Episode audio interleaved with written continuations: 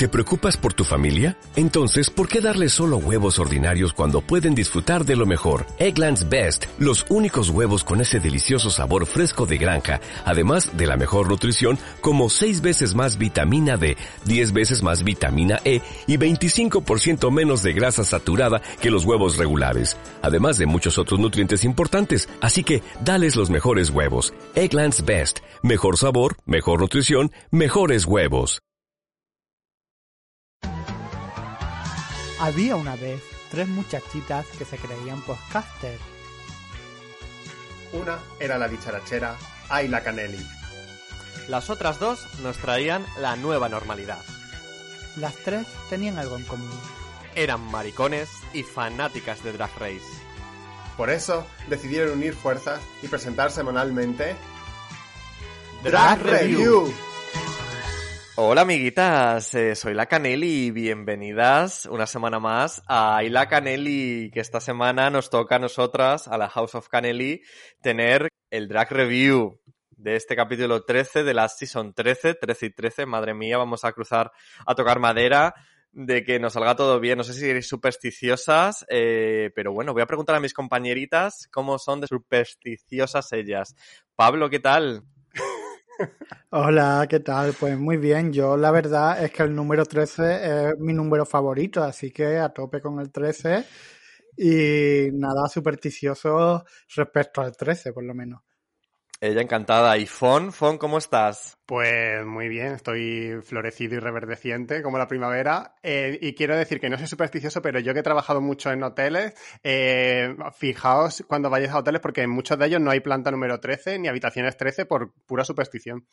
Uh, pues fíjate, yo he trabajado en un hotel y no. Y yo creo que sí que había 13. En mi hotel no eran nada supersticiosos.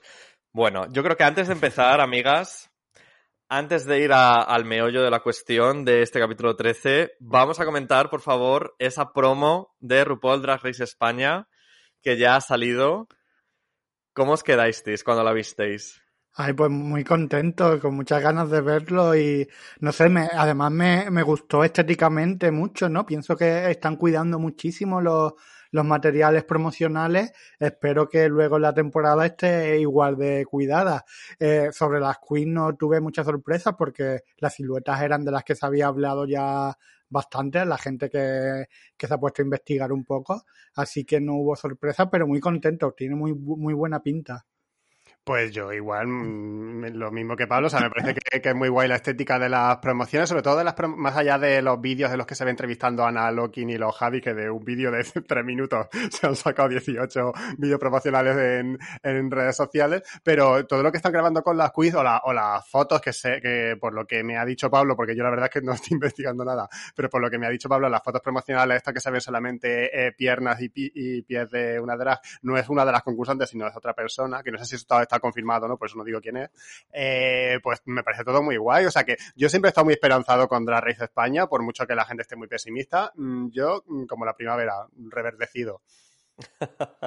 yo creo que sí que, eh, vamos a decirlo, Rubén RBN, Ariel Rec, en sus redes, no sé si ha llegado a confirmar que eran sus piernas o que era un pues eso, que la habían cogido a ella para hacer las fotos eh, teasers, como si dijéramos, porque no son fotos de personajes, sino son como teasers de la temporada. Si no lo ha confirmado eh, oficialmente, lo ha dejado caer en ciertos comentarios que han hecho otras personas de en redes.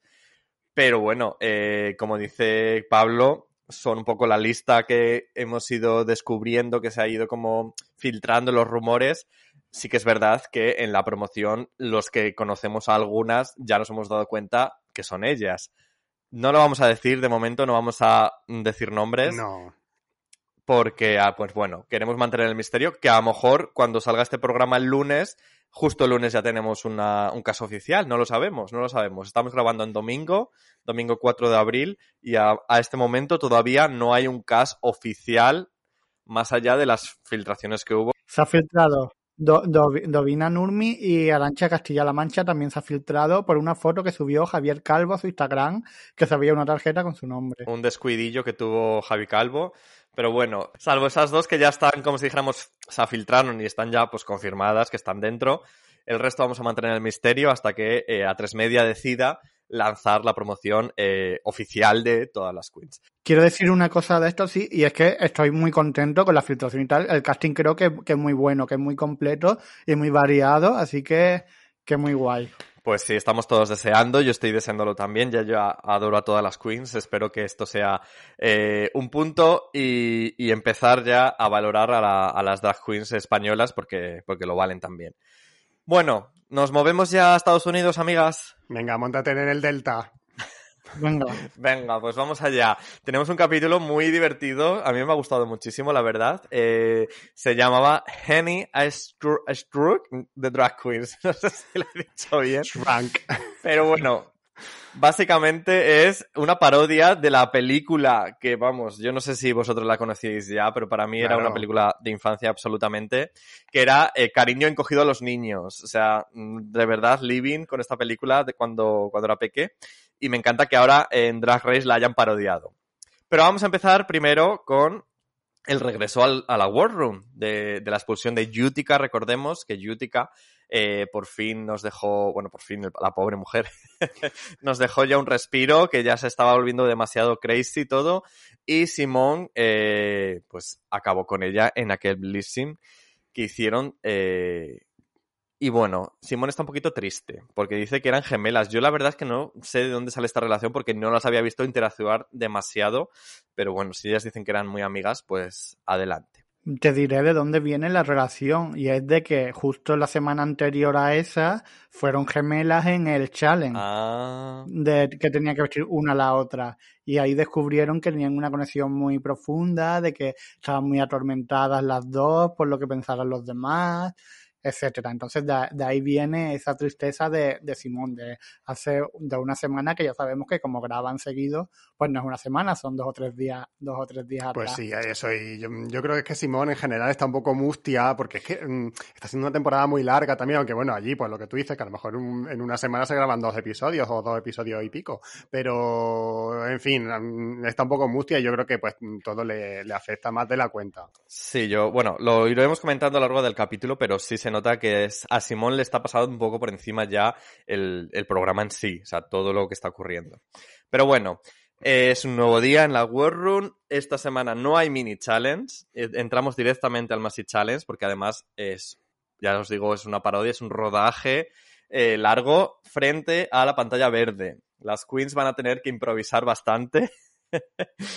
y eh, tenemos, pues lo que hemos comentado al principio, esta parodia de Cariño encogido a los niños, pero en versión drag queens. Eh, ¿Qué os parecen eh, que haya otro challenge? Yo creo que es el tercer challenge de actuación ya en lo que llevamos de temporada. Y que bueno, que, que sea además algo más que un comercial, que es ¿no? lo último que tuvimos, que sea algo más como más grande. ¿Qué os parece que, que, tengan estas parodias ¿no? de, de, películas o de cosas culturales eh, de la cultura pop? A mí me gustan los acting, pero sí que siento que con lo larguísima que es esta temporada me ha faltado algún episodio más de costura, ¿no? Porque en los 16 episodios que, que va a haber al final solo hemos tenido el bol sobre de costura y ya está. Hemos tenido improvisación, hemos tenido, como decías, como varios acting, hemos tenido lo de hacer las letras de las canciones, que también va a volver, bailar, pero solo un episodio de, de costura. Creo que es la primera vez que solo hay un único challenge de costura en la temporada más larga de la historia de Drag Race. Parece que, que ya es algo que quieren darle cada vez menos menos peso. Y eso me recuerda a esto de lo que a lo que decía Ivy Oddly, que ya lo hemos comentado otras veces, que Drag Race se estaba convirtiendo en la pasarela de los diseñadores, en vez de tener en cuenta la, la propia creatividad de las queens y sus habilidades para coser, ¿no? Yo me, me parece guay este chale, me, yo también de pequeño era súper fan de, de cariño eh, eh, encogido a los niños, me encantaba, me daba mucho miedo la hormiga esa gigante que salía, me parecía completamente terrorífica, pero, pero quiero como un poquito, me hubiera gustado que igual esta semana o otra hubiera más costura, porque aparte de, de esto, lo único parecido a costura fue con el, el May Chan, el May Over este, cuando tienen que, que, que maquillar a sus, a sus compañeras, que ni siquiera tuvieron que hacer grandes cambios, solo tuvo que coser Gommi y, Candy. Pues yo estoy más o menos en la misma onda que tú. En general, prefiero los retos de costura a los de interpretación. O sea, me gusta que haya, claro, me gusta la variedad porque esto es lo más divertido de la Race, ¿no? Que no es como otros talents de los que todas las semanas son iguales. Aquí cada semana es una sorpresa con el, con el reto principal. Eh, dicho esto, que yo prefiero, me hubiera gustado también que hubiera algún reto más de costura esta temporada y también que me parece que eh, eso también las iguala un poco a la hora de de participar en el reto de la semana en ese aspecto, ¿no? En las runways. Eh, dicho esto, eh, creo que este argumento es uno de los mejores que hemos visto nunca en Drag Race, así que yo estoy muy contento con el challenge de esta semana. Y también, por supuesto, eh, claro, yo creo que ha marcado la infancia de, de, toda una generación y media, digamos, los millennials y tardo millennials. Pues sí, la verdad. Em, vamos ya con el Masichales, entonces. Eh, les dan el guion y tras leer el guion se dan cuenta de que em, pues los personajes están basados en hechos reales, ¿no? Como si dijéramos. Que muchas de esas eh, tópicos que tienen cada queen se corresponden precisamente con los tópicos que ellas están cultivando a lo largo de toda la temporada. Tenemos por un lado a Dominique Perguignon, que es la gran villana. Tenemos también a Margarita, que es la líder natural del grupo y muy inteligente. Tenemos a, Chardonnay, que es una chica quejica y alérgica a los gatos, que esto es, atención con esto porque me encanta. Eh, tenemos también a Rosé, uy, a Rosé no, a Brandy, que es la reina Batch, y a Ginger Ale, que es la simpática inocente. Bueno, eh, yo creo que los hemos dicho así, además se me ha escapado un rosé por ahí, pero yo creo que cada una cuadra perfectamente con, con, esto. Pero claro, hay una disputa en el momento en el que Candy y Simón quieren hacer de villanas. ¿Qué os parece todo? Os voy a preguntar dos cosas. A ver si me sabéis responder todo a la vez. ¿Qué os parece que el guion está preparado para que las queens hagan de sí mismas o para que se arriesguen a eh, elegir otros personajes? Y con eso en mente, ¿qué os parece el enfrentamiento que tienen eh, Simón y, y Candy por ese papel de villana? Pues la verdad es que mm, que me pareció interesante, ¿no? Quizá, porque quizás les da como pie a crear nuevas narrativas, a, hacer de, de las otras queen y tal. Entiendo que Simón venía de una situación eh, problemática para ella, ¿no? Ya, ya lo, lo, hablaremos después, pero estaba muy preocupada por su rendimiento porque venía de, de eliminación y Candy venía de ganar. Y claro, las dos se pelean por Candy como viendo que que Gomis quiere hacer su papel, que Rosé quiere hacer su papel, pues Candy dice, yo también quiero hacer de, de mí misma, ¿no? Y quiero ser esta, esta villana. Mientras que Simón quiere, quiere hacer de la villana para demostrar que es más versátil. Pero ¿qué pasa? Que Candy lo dice y tiene razón y Rosé le da la razón. Que no es tan inteligente Candy como para ser de mujer inteligente. Como que sería un reto demasiado grande para, para Candy. O sea, si hubiera otro de los papeles, hubiera estado libre, el de Gommi o incluso el de Rosé, yo creo que Candy podría haberse defendido. Pero el que, el que tenía Simón, no. Entonces entiendo que Candy se mantuviera, se mantuviera firme en querer ser la villana, porque además Candy ha sido la villana de la edición, realmente, ¿no? Entonces estaba guay verla en ese papel. A ver, es que mmm, dices, mm, Candine eh, no hubiera podido hacer el, el, papel de la persona inteligente, que, eh, o sea, interpretar ese papel tampoco mm, suponía ponerse a hacer ecuaciones e integrales. era aprenderse un texto, claro, era aprenderse un texto igual que hacer otro papel y ya está, y interpretarlo. Lo que pasa es que yo creo que esto, como decía Mercedes Milá al principio de Gran Hermano, eh, fue un experimento sociológico que hizo la, la, vamos, la producción del programa para ver qué hacían ellas, ¿no? En plan, vamos a darle estos papeles que se parecen sospechosamente a sus perfiles a ver si son eh, mm, tan conservadoras de cada una elegir el que más se le, se le parece. Yo creo que a esta altura de la competición jugar, jugar seguro no es repetir los recursos que ya ha usado. O sea, creo que aquí lo que hicieron fueron todas cagarse un poquito encima y, bueno, lo que pasa es que como lo, como eligen las cinco a la vez, pues claro, mm, ninguna sale especialmente perjudicada. Mm, pero, pero no creo que el programa esperase eso de ella, ni que eso sea jugar sobre seguro. Eh, es verdad que, por ejemplo, el personaje de Gottmik eh, no es la primera vez que lo vemos, pero em, ella ha sabido darle otras cosas para que mm, no veamos una tercera Paris Hilton en mes y medio, porque tenía muchas cosas de su Paris Hilton y del, personaje que hizo para el, para el, comercial. Eh, con Olivia, yo creo que más, el más que el problema de repetir personajes, bueno, ya estoy valorándolas ¿eh? directamente, pero bueno, sí, sí, dale, dale. me adelanto un poco. Eh, más que el problema de repetir personajes, yo creo que eh, su problema es que no es muy buena actriz, ¿no? Entonces se le veía desperdiciar oportunidades de lucirse porque lo que hace simplemente ya memorizar el texto y ya está.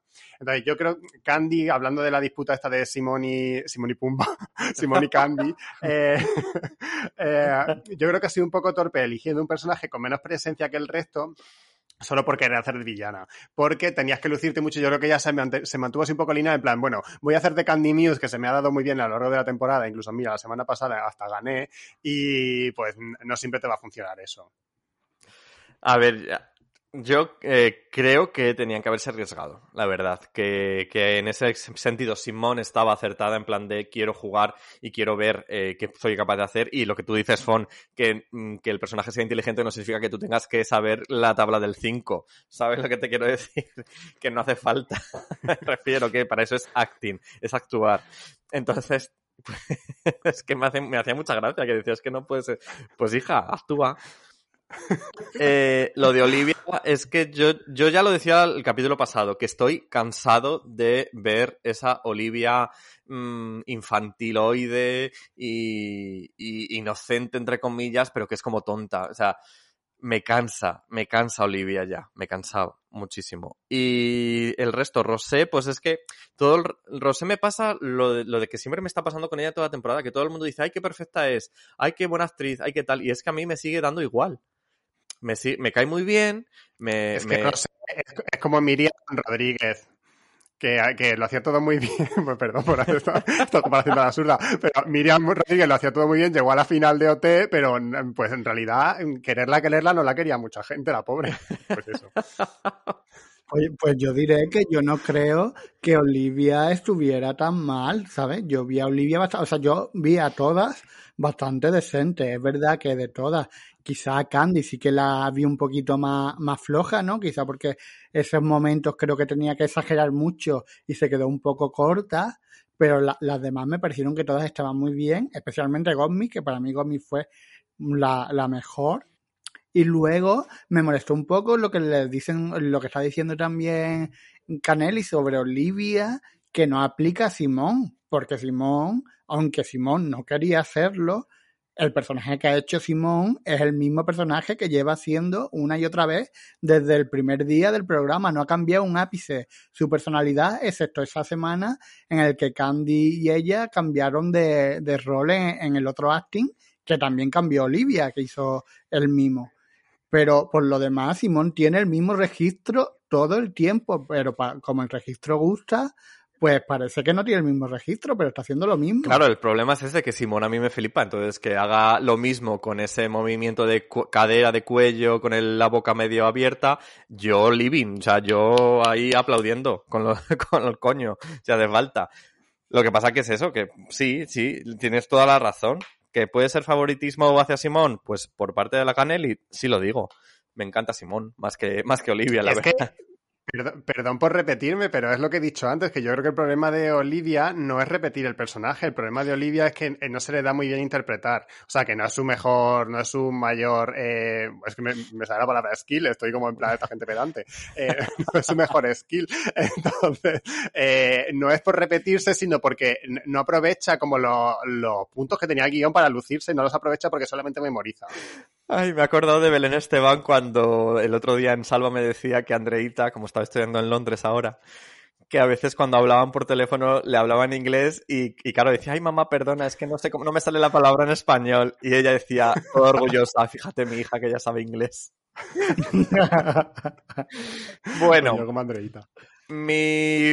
A mí me ha gustado mucho, ya os digo, la parodia entera que han, que han grabado. El, momento en la pantalla verde, Living, y de hecho tenemos a una actriz que muchos papeles de su carrera, por lo menos de las últimas películas que ha hecho, los ha hecho en pantalla verde, que es Scarlett Johansson. Que, que, fuerte, yo lo estaba pensando el otro día, mm, hijas de puta, o sea, han tenido ya la visita online de Anne Hathaway y ahora de Scarlett Johansson me flipa, o sea, son, que son como actrices de primerísima línea de Hollywood ahora mismo, que además me encanta que se confiesen fans del formato y que casi están más ilusionadas ellas de estar en el propio programa que las queens de verlas. ¿Qué os parecieron los consejillos que Scarlett les dio a las chicas? A mí me, da un poco de pena en realidad porque esas visitas virtuales pues al final es como prácticamente nada, ¿no? En plan, pues, imagínate tener a Scarlett Johansson delante tuya o a Han Hathaway hubiera sido lo, lo, máximo, pero verlo a través de una pantalla pues como en plan, bueno, no sé, como una cosa que me sorprendió es que, que la conocían casi todas, ¿no? Decían, es la de, la de Black Widow que yo que, que no sé, o sea, como que yo creo que Scarlett Johansson tiene una carrera súper reconocida ya antes de Black Widow, ¿no? Y me sorprendió que la conocieran por ese papel. También, claro, como yo no, no he visto estas películas, pues igual es que estoy como muy fuera del mundo, ¿no? Pero me, me sorprendió que, que fuera como Scarlett la de Black Widow me quedé un poco en shock. Pues, hombre, normal, porque además generalmente son más jóvenes que nosotros, creo, la, los queens. Sí, sí, Entonces, pues también es verdad que, claro, que hayan crecido con el universo Marvel. A ver, sobre la visita, yo creo, no sé por qué, pero me da la impresión, y ya, esto no solo con Drag Race, sino en general, con todo en la vida, que eh, las presencias virtuales no van a desaparecer del todo, porque yo creo que no es que a lo mejor por problemas de agenda y tal no es tan sencillo que tú plantes a Scarlett Johansson un día entero de rodaje en el taller, pero que te haga una visitilla virtual así que a lo mejor tenga que estar conectada prevenida media hora antes en su casa y eh, los 20 minutos que estuviera charlando con ella, mm, pues esto es más fácil de conseguir. Entonces no descarto que para próximas temporadas se mantenga esto de que, pues, que de repente aparezca ahí, pues yo qué sé, mm, bueno, no sé, pues que eh, Olivia Colman cuando esté en el Reino Unido y porque le hable de hacer de la reina, yo qué sé, por decir algo. Eh, sus consejos fueron un poco 060, eso tengo pero bueno, no pasa nada. A mí, yo, yo amo a Scarlett Johansson, además ya he estado en varias películas que me gustan mucho, como Los in Translation o Her o la etapa europea de Woody Allen, o sea que yo mm, a ella la amo mucho ya bastante activista, o sea que me parece muy guay. Eh, últimamente es verdad que entre Marvel, que yo no soy fan de Marvel, y la machistada esa de historia de un matrimonio, que la odio, eh, pues una película me enfurece mucho, pues bueno, llevo tiempo sin ver algo que me guste, pero sé que volverá. Te quiero. Un, besito, por si no lo escucha también. Eh, pues maravilla la visita de Scarlett. Es una pena porque fíjate que ella misma lo dice, que es algo que ella llevaba tiempo queriendo eh, cumplir, ¿no? Como un sueño, ¿no? Como con la gente está que, entra a Gran Hermano y es como que es el sueño de mi vida entrar a Gran Hermano. Pues el, parece ser que el sueño de Scarlett Johansson era ser juez de RuPaul Drag Race. No lo ha podido conseguir, pero bueno, la hemos tenido por lo menos en una charlita muy así, como decía Fon 060, con, con las chicas. Eh, os quería preguntar, ya que estamos, ¿cuál es vuestro momento favorito de todo este, eh, de, esta, parodia? Yo, sin duda, el momento Gothmid y la alergia y esa pata de, del gato. ¿Cuál sería el vuestro? El mío, el mismo, la verdad que fue lo, lo más divertido de, de la parodia. Pues yo no lo había pensado, pero me imagino que sí, aunque creo que me pareció más divertido verla preparándolo en la pantalla verde que luego ya verlo, que esto es una cosa que pasa siempre cuando estás viendo estos, estos retos, que muchas veces eh, te divierten más viendo cómo lo graban que luego viendo al final porque ya muchos de los chistes los te los han spoileado, por así decir, pero sí creo que estaba muy divertida ella, aunque es verdad, repito, que estaba un poco eh, París 3.0. Bueno, ya hemos dicho que eran un poco las notas de cada una, pues el guion ya estaba pensado en ese sentido. Vamos ya a la runway y bueno, mientras están preparando la runway tenemos momento taller que ya pues nos gusta muchísimo también un drama y tenemos a esta Simón que parece que se está eh, mm, desquebrajando por momentos, que está como ya loca de decir eh, necesito eh, brillar porque no quiero decepcionar a nadie de mi familia, de mi familia de la casa Avalon me refiero y me gusta porque además salen como varias fotos de ellos, que Gigi Good es su hermana y algunas en sus redes por lo, por lo que he visto esta semana ha subido varias fotos así de el colectivo que son, o bueno, la casa, como si dijéramos. Eh, ¿Qué os parece este momento breakdown de, de, Simón? O sea, a mí me pareció que algo que es verdad que le pasa a un gran número de, de travestis, lo siento, Canelli, es que tiene un poco un problema de, egocentrismo, ¿no? Uh. porque... o sea, porque al final está en una competencia con un montón de compañeras que son súper excelentes. Entonces, me, a veces cuando están con esos breakdown tales, piensa que no solo se trata de ti, de que des lo mejor de ti, porque tú puedes dar lo mejor de ti, pero, o sea, mira, por ejemplo, Elio teeth, pero simplemente pues no ser tan buena como otra que esté en su estado de gracia, ¿no? Que no pasa nada. Que como hablaba en su momento de Nal y Rosé, que tuvieron esa, ese pique y luego ganó otra y la otra le, le dijo, estoy contenta que hayas ganado porque eres magnífica y ya está, y que tú ganes no es que yo fracase, ¿no? Entonces yo creo que a veces le, le faltan que mm, tener como ese, ese pensamiento de si tú, si tu compañera Candy o tu compañera Rosé o tu compañera X ah, se luce muchísimo en un reto, no quiere decir que tú lo hayas hecho mal o que tus compañeros de la casa van a estar súper deprimidas. Claro, aquí sí pasa una cosa que yo creo que también es parte de lo que hablaba, que hablaba de la inversión que había hecho la casa, que yo imagino que, claro, todas le habrán ayudado a pagarle dinero para hacerse los estilismos. Sabemos que Gigi Gu ha, ha cosido la mayor parte de, de los trajes de, de Simón. Entonces, sí, me imagino que habrá supuesto un, un desembolso económico, claro, importante. Entonces quizás eso también le agobia, ¿no? Decir, esta gente me han, han pagado un montón de dinero para que yo esté aquí y ahora pues no estoy ganando. Pero es que tiene que ser consciente que igual que, que su casa, pues la gente de, de Haya, o sea, de, de Dalia 5 con Candy o los demás, pues igual también han hecho el mismo esfuerzo. Y que no pasa nada si no ganas, que lo has hecho muy bien, que eres muy decente. A ver, yo creo que esto también, que no solo se reduce a Drag Race, eh, lo, lo podemos ver en cualquier talent show y más en estos que son de competición semana a semana, ¿no? Que Como, eh, como en la cocina. Como, claro, eh, como eh, el estar eh, en constante valoración eh, por parte de eh, terceras personas y de tus propios compañeros o compañeras en este caso, em, o sea, eso es muy difícil de, o sea, tienes que tener la cabeza súper bien armada, pero mm, demasiado bien, o sea, demasiado bien trabajado y con ayuda, yo creo, profesional para, para poder soportarlo eso sin que te dé algún bajón o tengas alguna crisis de autoestima. Es verdad que yo durante buena parte de la temporada, o sea, durante todo el primer tramo, no me habría esperado ver estos altibajos en Simón, precisamente porque su personaje es bastante seguro de sí mismo y no da la impresión de que debajo esté una persona con inseguridades.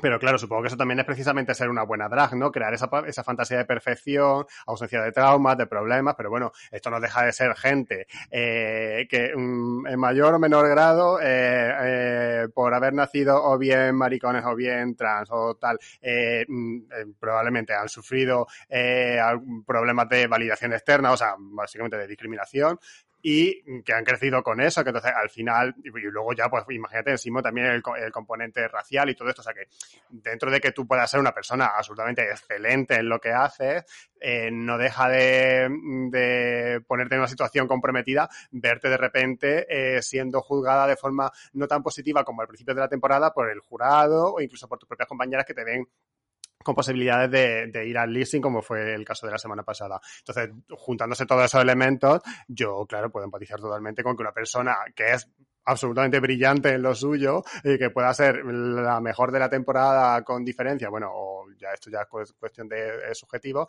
eh, puedas tener esas inseguridades igualmente, aunque tú seas la mejor, claro. También no olvidemos que estamos en un programa de televisión, que están haciendo grabación de confessionals continuamente, que seguramente tengan a todas derrumbándose en cualquier momento, pero que a lo mejor para el editing de este episodio les venía mejor poner a ahí Simón llorando que no a Rosé. ¿Sabes lo que te quiero decir? Entonces, eso también tiene truco. Y también hay un momento Claro. que en la- el taller lo comentan en plan de, uff, llevamos aquí no sé cuántas semanas, ¿cómo creéis que nos estarán percibiendo desde casa? Claro, es en plan de que ellos también están eh, aislados en una burbuja, incluso esa burbuja potenciada con el tema del COVID porque el resto del equipo no puede estar tan cerca de ellas. Y, y- y claro, esa desorientación sumada al aislamiento, sumado a qué pasará fuera, qué estará ocurriendo fuera, pues yo veo normal que por muy segura de sí misma que el personaje de Simón parezca, pues llega un momento que se quiebre un poquito. No pasa nada. to- todos hemos visto Unreal, o sea, sabemos perfectamente Claro. cómo, le, cómo le meten el puñal a los productores en el costado para que sacarle lo peor y, y soltarles pequeñas pildoritas o mentirijillas de, mm, o, o simplemente mm, insinuaciones de, bueno, ¿cómo crees que se sentirán tus compañeras al verte hacer un leasing cuando antes eras la gran favorita? ¿Cómo crees? ¿Qué, qué crees que pensarán de ti? ¿Crees que ya no te ven como la gran ganadora? Pues claro, todas esas cosas al final pues hacen mella. Exactamente. Sí, tiene- tenéis, tenéis razón en eso. Bueno, también quería tratar un tema que, que comenta Gottmid, que es la dificultad que tuvo él para crecer como persona trans, ¿no? O como hombre trans femenino, eh, sin referentes reales de personajes trans y que además eh, fueran, pues eso, no fueran el passing eh, cisnormativo, sino que pues un hombre trans femenino o una mujer trans masculina, ¿no? me parece un tema interesante y muy, muy importante también, porque claro, nosotros como quizá como personas cis tenemos esa imagen de, vale, eh, las personas trans existen, qué bien, pero que al final también no dejamos de exigir, ¿no? Como sociedad, que si una mujer trans quiere ser mujer trans, tiene que mm, ascribirse ¿no? a los roles femeninos y si un hombre trans quiere ser hombre trans, tiene que ascribirse a los roles masculinos. Vamos, el passing de toda la vida que se, que se llama. Mm, ¿Qué os parece este momento también? Porque a mí me parece súper interesante. A mí me, me, alegró, ¿no? O sea, me alegró verlo y pensar que gracias a que Gosmi está en el programa, pues que ya, ya existe ese referente que él no tenía, ¿no? Y además que, además habiendo llegado a ya pues a la final y habiendo, habiéndolo hecho tan estupendamente bien, ¿no? Porque ha tenido un concursazo Gosmi, entonces mi, enhorabuena porque lo ha hecho súper bien, ha sido, ha sido muy visible, ha hablado abiertamente de todos estos temas que, que a él le preocupaban y, va a servir para que mucha gente que esté en su misma situación tengan este ejemplo, ¿no? Entonces, me ha gustado mucho, la verdad. Mm, bueno, aprovechemos también, que seguro que vosotros también os sumáis, a mandar un abrazo a la gente de Kogan, que ayer recibieron, eh, bueno, amaneció la, sede de Kogan en Madrid con pintadas transfobas, eh, pues eso, súper fascistas y, en fin, pues que seguimos esperando que que el partido mayoritario del gobierno desbloquee eh, institucionalmente la ley trans para que pueda seguir adelante, que es bastante importante. Eh, sobre Godnik, mm, creo, eh, pues por supuesto, lo que, lo que hablamos siempre, ¿no? El tema de los referentes. Los que hemos crecido sin apenas referentes, mm, pues nos hemos sentido muy solos en el mundo en algún momento de nuestra vida. Entonces está muy bien que de repente descubra, pues como en nuestro caso, que un, 10% de la población, y esto es ciencia, esto no se puede discutir, eh, no es cisetero.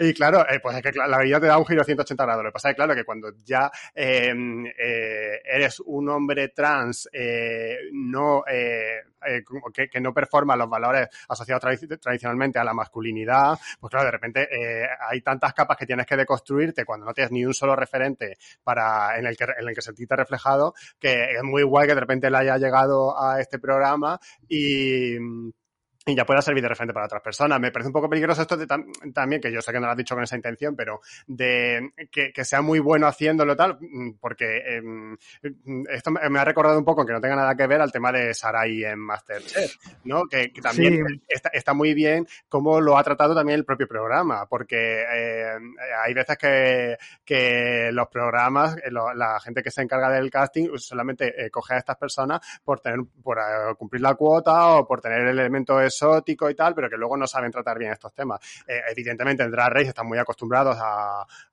hablar sobre pues, cuestiones que, importan al colectivo, pero es verdad que con la cuestión trans tenían algunas asignaturas pendientes, yo creo que con esta eh, pues han cumplido una de ellas si lo que decías de, de Sarai es algo que, que, lo pensé conforme lo estaba diciendo, pero mm, lo decía también sobre todo porque se ha mantenido en el concurso hasta el final y está claro que, que, va a ser un referente con más fuerza que si se va la primera semana o la segunda, ¿no? Porque tiene una mayor presencia. Sí, eso por supuesto, claro. Pero por supuesto que, que todas las identidades son válidas y todas las formas, y no tienes que ser perfecto para que se te valide. Pero bueno, al final es, es un paso. El primer paso ya es tener a alguien que representa quizá esta percepción, el siguiente es tener a alguien que no, no sea tan, tan excelente, ¿no? Exacto, podemos ser malas personas, las personas LGTBIQ, eh, hay villanas dentro del colectivo también. Es un poco lo que queréis decir, ¿no? Me refiero, que no hay que ser buenas, perfectas, eh, maravillosas. Hay, somos de todos los tipos de personas, obviamente, eh, y yo creo que esa es la grandeza también, la diversidad y, la riqueza, ¿no? De, de la diferencia. Bueno, si queréis pasamos ya directamente a la pasarela, que no sé si es que yo estaba un poco distraído, pero no me enteré mucho de cuál era la categoría hasta que ya empezaron a salir y a desfilar. Eh, bueno. Era alta bolsillo, o sea, aute de alta, de alta costura, pocket, aute pocket. Pues eso, ya lo ha dicho Pablo, ahí lo tenemos. Y comenzamos con Simón. Simón y este look de muñeca que sale del bolsillo de un vaquero, con peluca pelirroja y flequillo naranja, en honor, como ella dice, a los chicos hemos de su instituto que la aceptaron y la cogieron, como niño maricón. ¿Qué os pareció, Simón? Pues a mí el traje del bolsillo me, me, gustó mucho, pero la peluca me pareció un espanto, porque la verdad es que no me parecía pelo real. O sea, yo como persona que he vivido la época emo y he tenido muchísimos amigos emo, los pelos emo están súper, súper cuidadísimos y le lleva muchísimo tiempo moverse su, sus tintes y sus mascarillas y sus cosas, y jamás tendría una peluca así que parece que ha ido a Pichardo o al millonario a comprársela en carnavales, ¿no? A mí no, no, me, no me gustó nada su, pe, su peluca, su, su traje sí que me gusta mucho. bueno, Pichardo el millonario, eh, creo que es un localismo que ni siquiera pillo yo, pero bueno, seguro. Pichardo es, es, la, es, la, tienda donde la gente compra en carnaval en Sevilla y el millonario es en Cádiz o en Pepimayo. Me estaba imaginando. eh, claro. Eh, yo, yo he disfrutado esta semana muchísimo de la pasarela, sobre todo, principalmente de tres de los looks, y este era uno de ellos. Eh, me parece una maravilla, o sea, todo, mm, o sea, el traje genial, la peluca, bueno, pues no sé, no, no, no soy tan experto en, en, peluquería gótica, pero vamos, que el, el, traje me gustó mucho, me parece maravilloso. De, me devuelve a la Simona, además, que tanto me gusta ver en pasarela, eh, así que yo estuve encantado, vamos, estuve, mm, o sea, esa cremallera la quiero en mi vida. A mí la verdad es que me pareció horroroso, pero bueno, lo digo con un poquito con la boca chica porque a mí Simón me encanta, pero la verdad es que el look me pareció horrible. bueno. bueno, continuamos con Olivia Lax, con este vestido corto, con unos bolsillos enormes que acentúan sus caderas, todo en tonos plateados, incluido su peluca. Fíjate que Olivia, mmm, sin que sirva de precedente también, me gustó mucho su look, pero reconozco que no estaba muy en sintonía con la categoría. ¿Qué os pareció?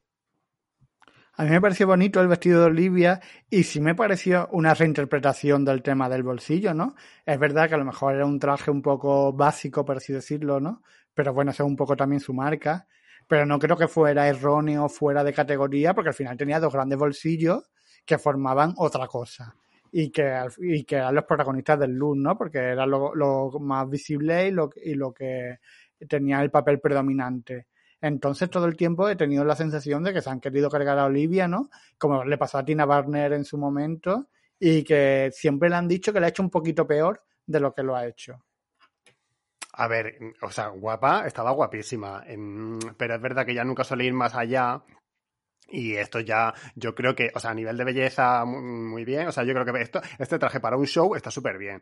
Pero yo ya no lo veo para un nivel de semifinal de Drag Race en el que te están pidiendo que, eh, pues eso, bueno, ya no es lo que te pidan solamente, sino que ver cómo que es lo que han hecho tus compañeras, a excepción de otras que ahora hablaremos.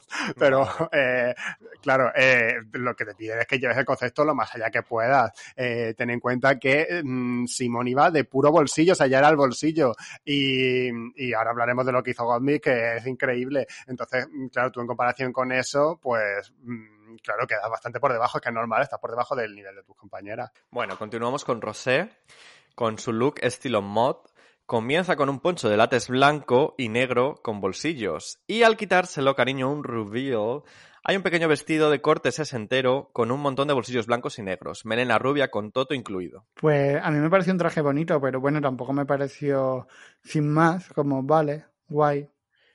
A ver, a, mí es que el estilo mod me encanta, entonces por ahí ya me tenía ganado. Eh, es que me imaginaba totalmente a, a, Megan Draper llevando este look en una de sus fiestas, en su apartamento tan guay. Eh, no sé, me parecía original, era bonito, era divertido, además le sentaba bien. Y de todos los looks, uy, de todos los looks, de todos los looks que ha presentado Rosé, eh, yo creo que es de los que más me ha gustado. Y aunque sí que es verdad que el Toto era un poco de Yorkshire, pero bueno, lo demás me pareció todo muy guay.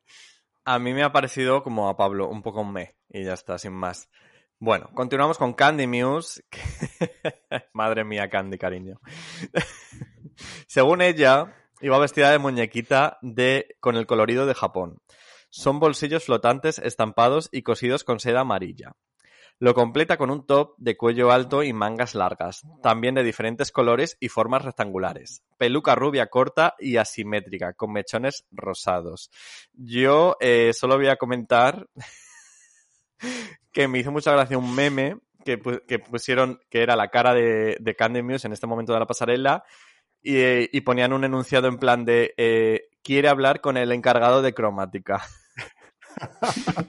Bueno, eh, ¿qué os parece esta digievolución del el infame vestido de la Larry de, de bolsitas? A mí la, la, idea que tenía detrás me pareció buena, pero la ejecución fue horrible, la verdad.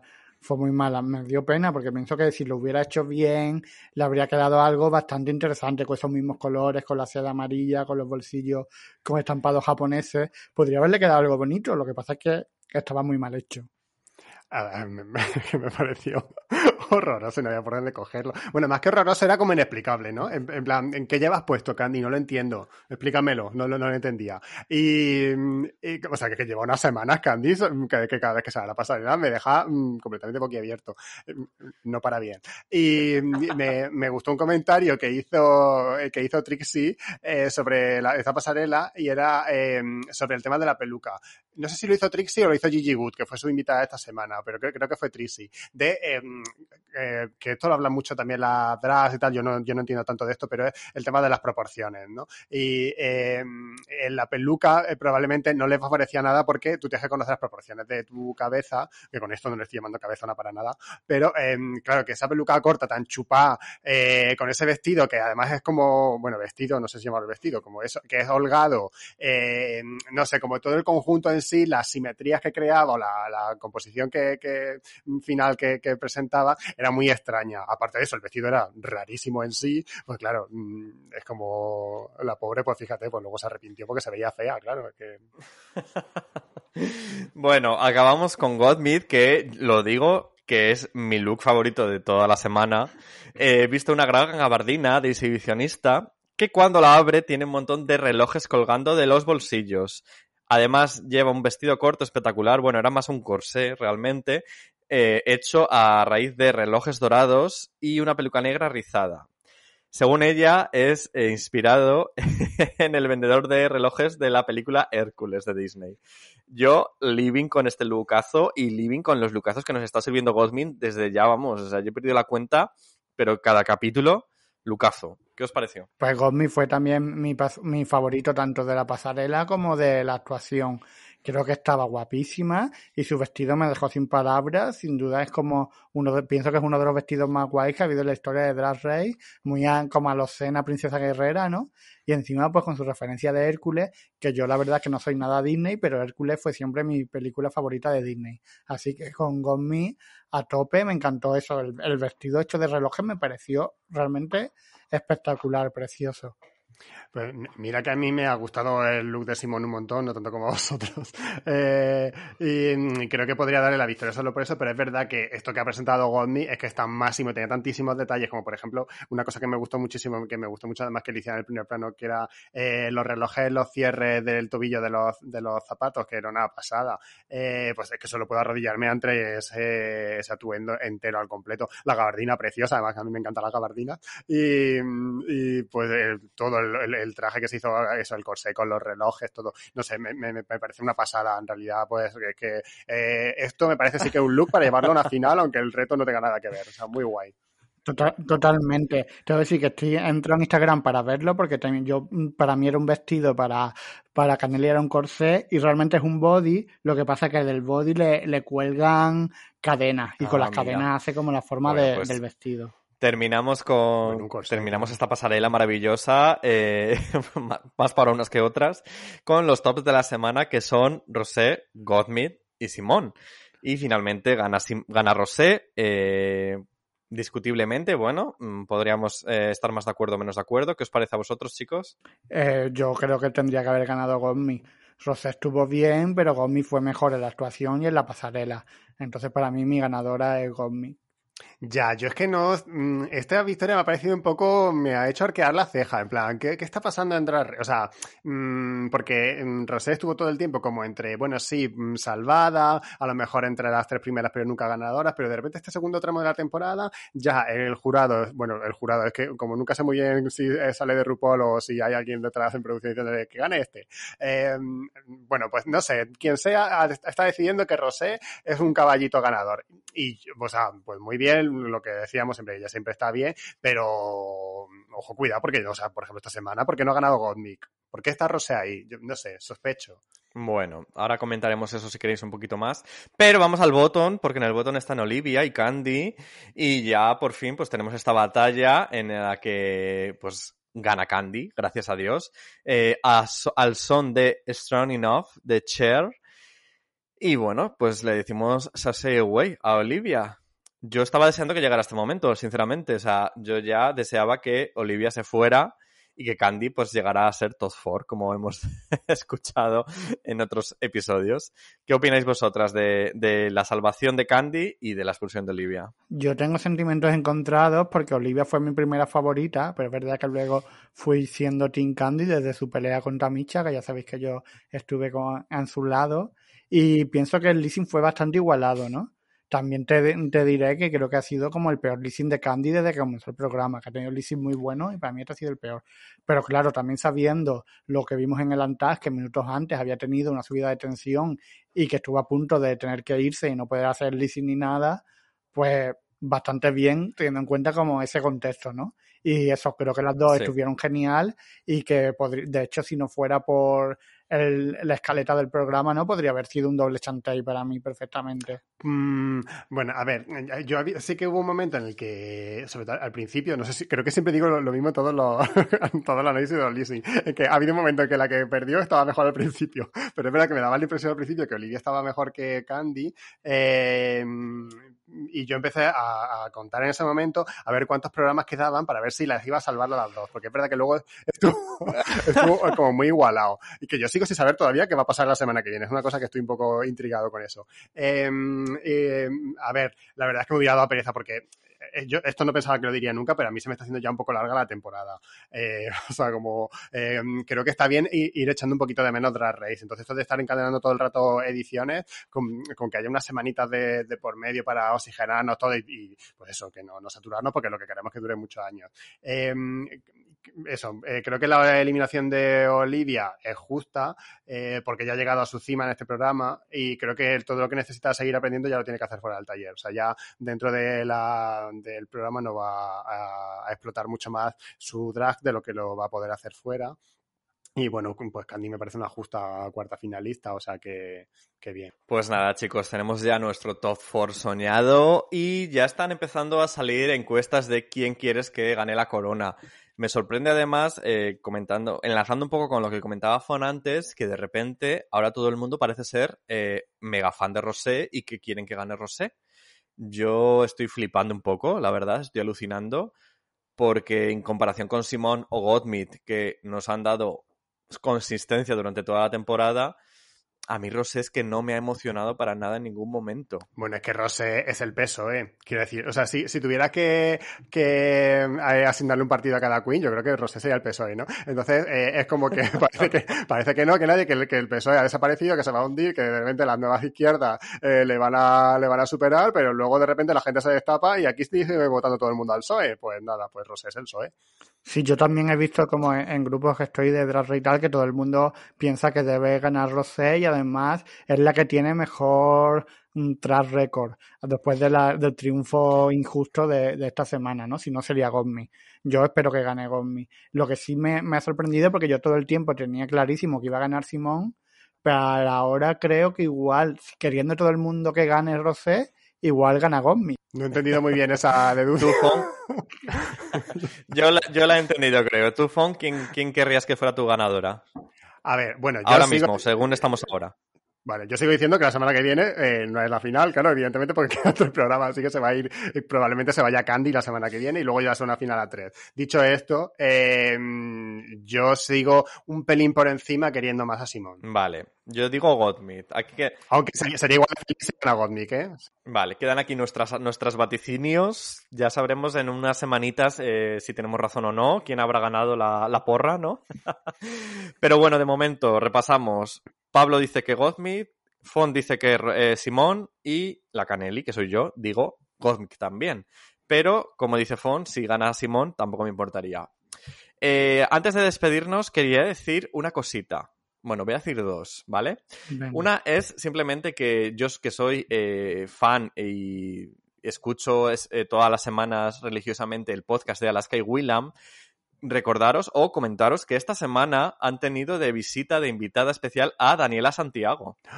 No sé si lo Ah, sabíais. no. No. Y la han estado entrevistando un ratillo y ha sido muy guay y me encanta ver eh, pues a esta maravilla de mujer que es Daniela Santiago, eh, vamos, conquistando las Américas, como si dijéramos, y, y vamos, a las que Willan derretidas totalmente a sus pies.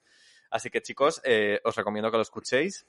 Y tengo también por aquí otra cosita, que es un mensaje que nos han dejado en en en iVoox, en este caso. una, una oyente se llama Nata y paso a leer. Me pone, pone, ay Caneli, gracias a ti he empezado a ver RuPaul Drag Race. Y la pregunta es, ¿dónde ha estado este programa toda mi vida? Para las personas que no tenemos amigos LGTBI, es una maravilla que existan los podcasts. En mi mundo Jabras jamás habría sa- sabido de su existencia. Un saludo. Así que nada, desde aquí, desde este nuevo Drag Review, un besito para ti, Nata, y que seguro que mis compañeros Fon y Pablo también te lo mandan de su parte. Pues un beso, Nata, que disfruten mucho con todo lo que tienes por delante. que ya hemos llegado al final del episodio de hoy. Así que nada, eh, os emplazo la semana que viene a escucharnos el drag review del episodio 14 en La Nueva Normalidad y mis redes, arroba Bertov con dos Fs en Twitter y arroba lacaneli en Instagram. ¿Cuáles son las vuestras, chicos? Arroba la ni normalidad en Twitter e Instagram.